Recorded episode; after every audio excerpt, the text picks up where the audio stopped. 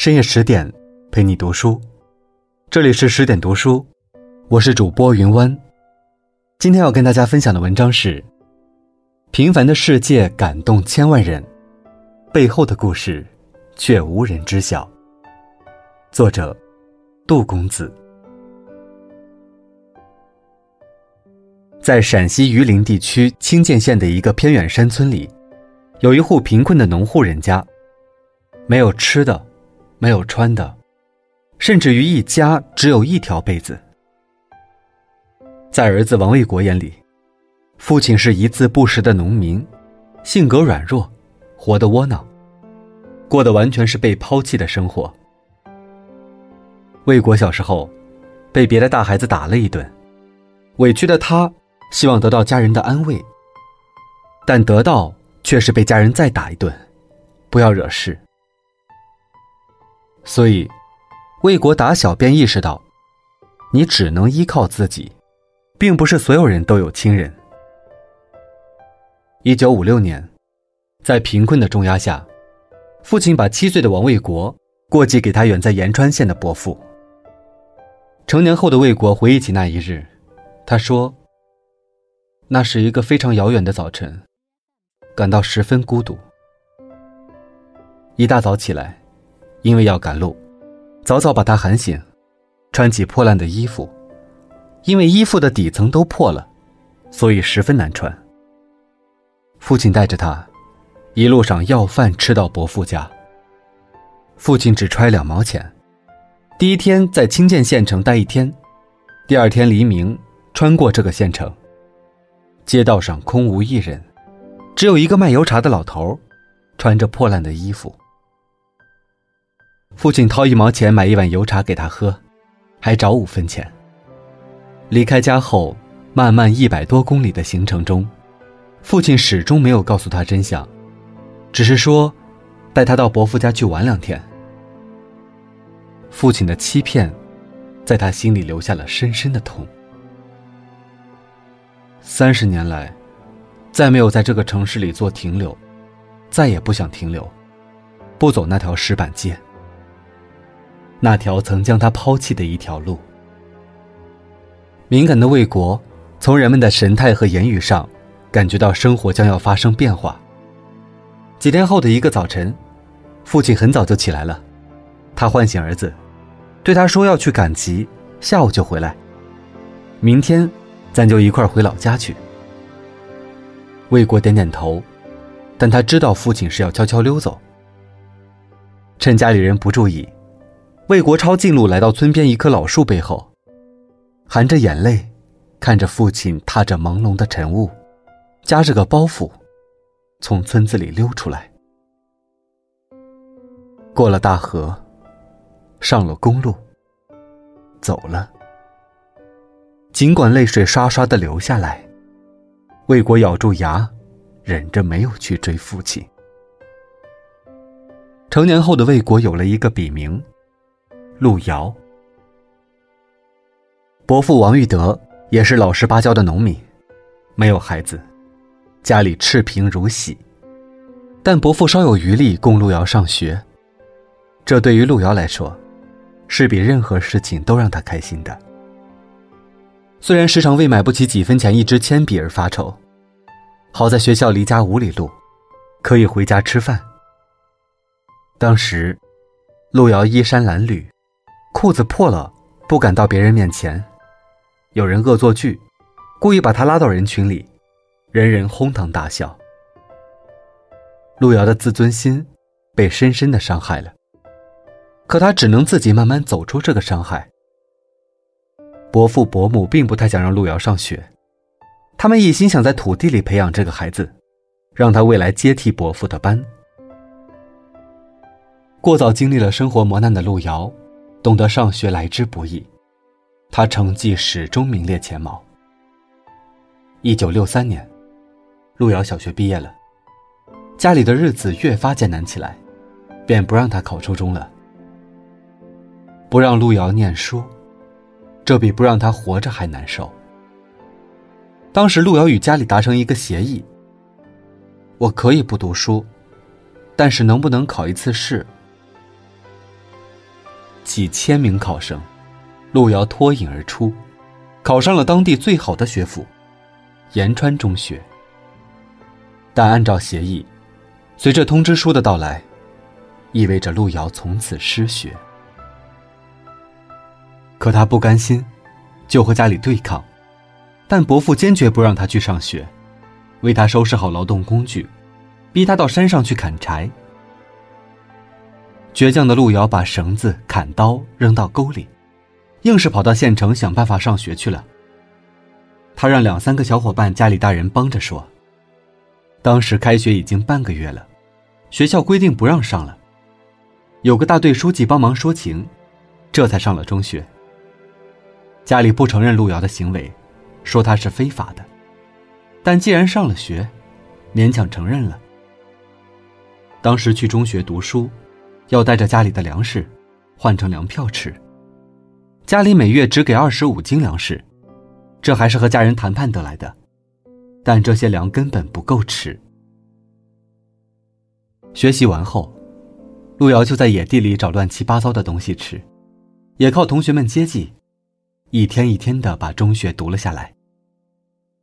日子到了一九六六年，升学毫无指望，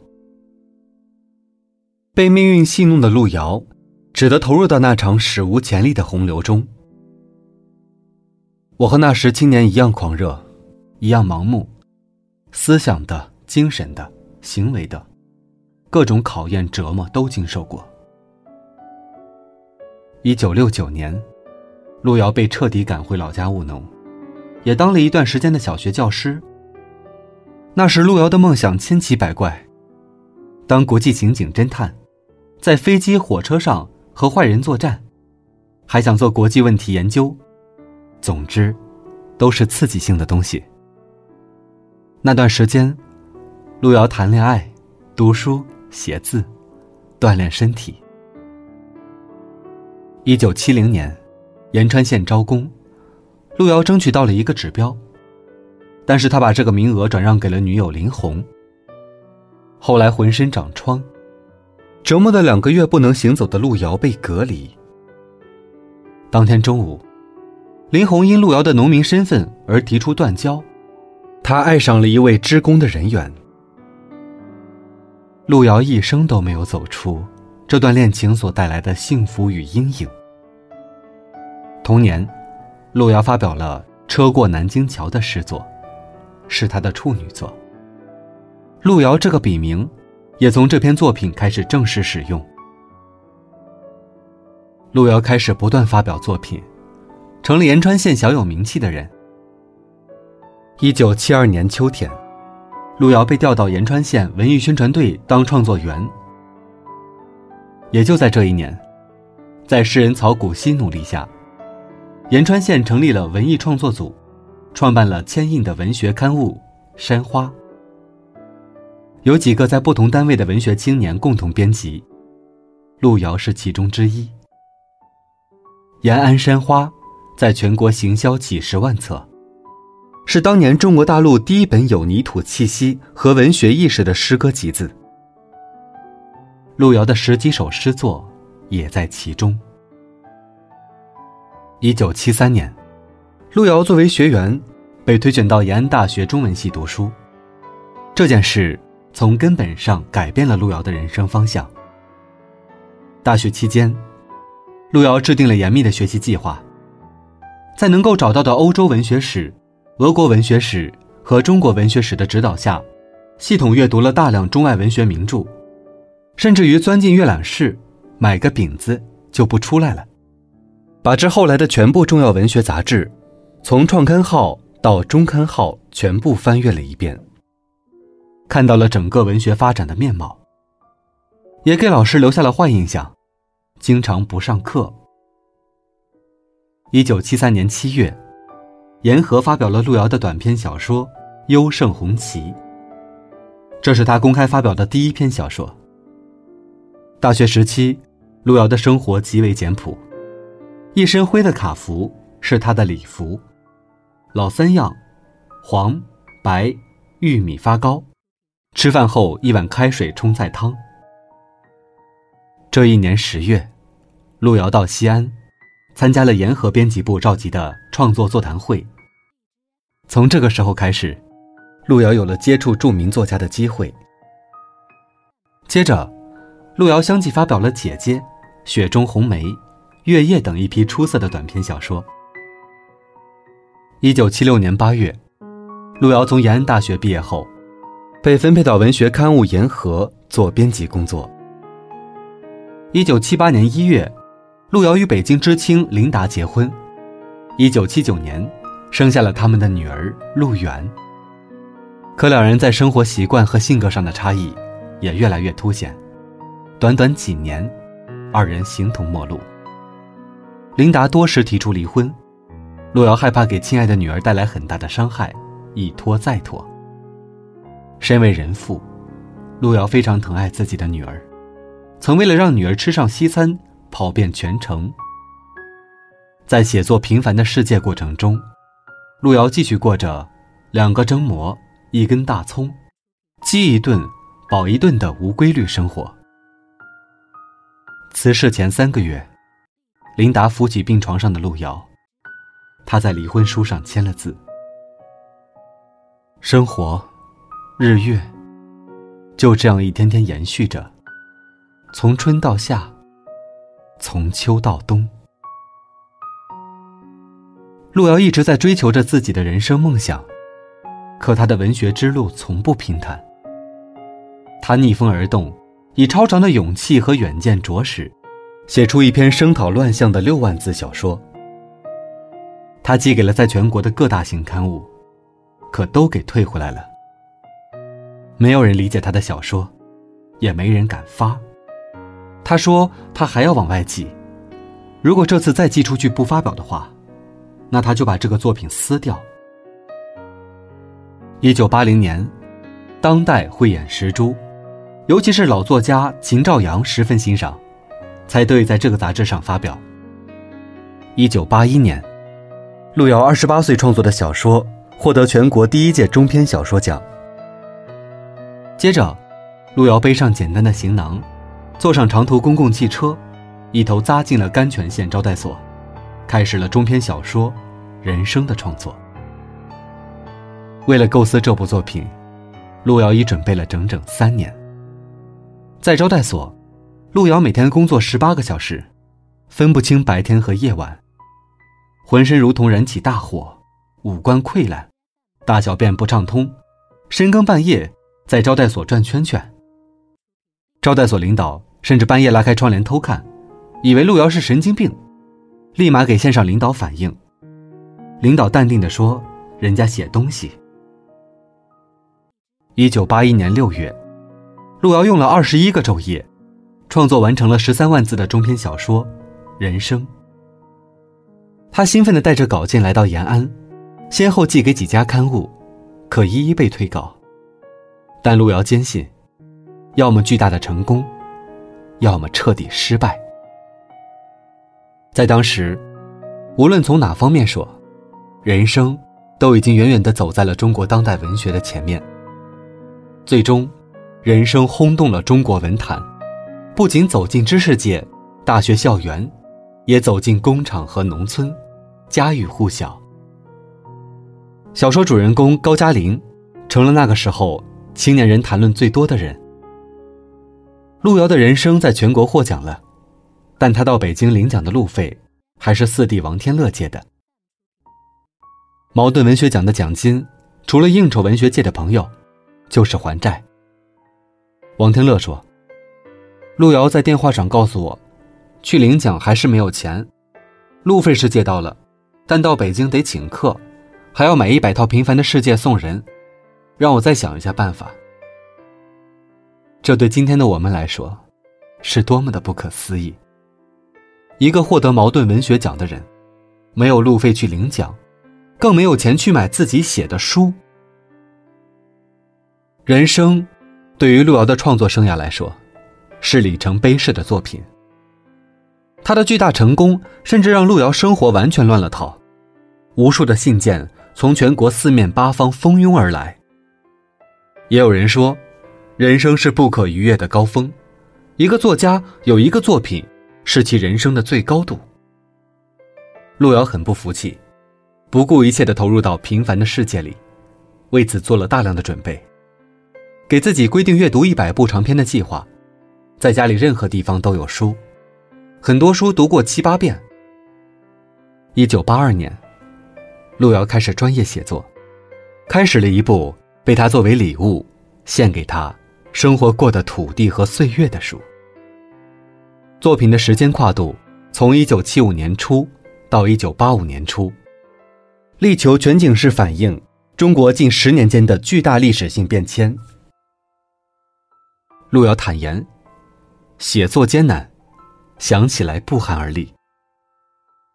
一个冬天，几乎和任何人不说话，语言能力都丧失了，很孤单。晚上只睡五六个小时，起来还得走到桌子前，继续写，自己说服自己，像哄小孩子一样哄自己。看见桌子，像上沙场一样。每天吃完晚饭后，散一会儿步，机器似的。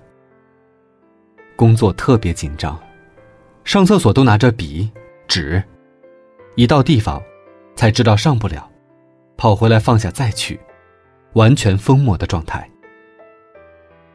办公室有两个老鼠，路遥写作时，窝在沙发上看着他。实在没有办法，叫了几个人打老鼠，打死一只，路遥又很后悔，觉得这一只老鼠太孤单。他竟同情老鼠的孤独，只因自己深知孤独是多么蚀骨。有一天，火车一鸣叫，路遥就放下笔，披上破棉袄，冲到火车站去。是一辆拉煤的车，并不是客车。可他内心足足的渴望着会有人来看望他。悲凉在心底聚集，慢慢的寒冷入骨。只得叹一口气，便回去。到礼拜天，从房子看向对面的家属楼，灯火通明，每个窗户后面都在炒菜、喝酒，人人喜气洋洋，享受着生活的欢愉。外面下着雨夹雪，而路遥只一个人。他站在窗边，直至灯火俱熄。涌出热辣辣的眼泪。第一部全部完稿了，发表过他作品的刊物看过后，纷纷都给他退稿了。大多认为不适应时代潮流，属老一套恋土派。辗转多个编辑部，最后由谢望新主编的《广东花城》杂志发表。《平凡的世界》第一部，好不容易问世之后，路遥却遭遇文学评论人士的当头棒喝。评论人士对作品表示了失望，认为这是一部失败的长篇小说。路遥去了一趟长安县柳青墓，他在墓前转了很长时间，猛地跪倒在柳青墓碑前，放声大哭。路遥陷入孤立无援的境地，但他却没有停止写作。写完第二部的时候，路遥几乎完全倒下了。第一天写完。第二天，就趴在地上起不来了，浑身没有劲儿，只有膝盖上还有劲儿。趴在地板上整理稿子，吐完血接着抄，全凭一口气，斜着身子抄完，还得一种怪病，气能吸进去，吐不出来，每吸一口气，费九牛二虎之力。这种病，不吃饭在火车站扛三天麻袋就会得。悲天悯人感，在路遥心里涌起。曹雪芹没写完就死了，身边的柳青也没有写完。我会不会呢？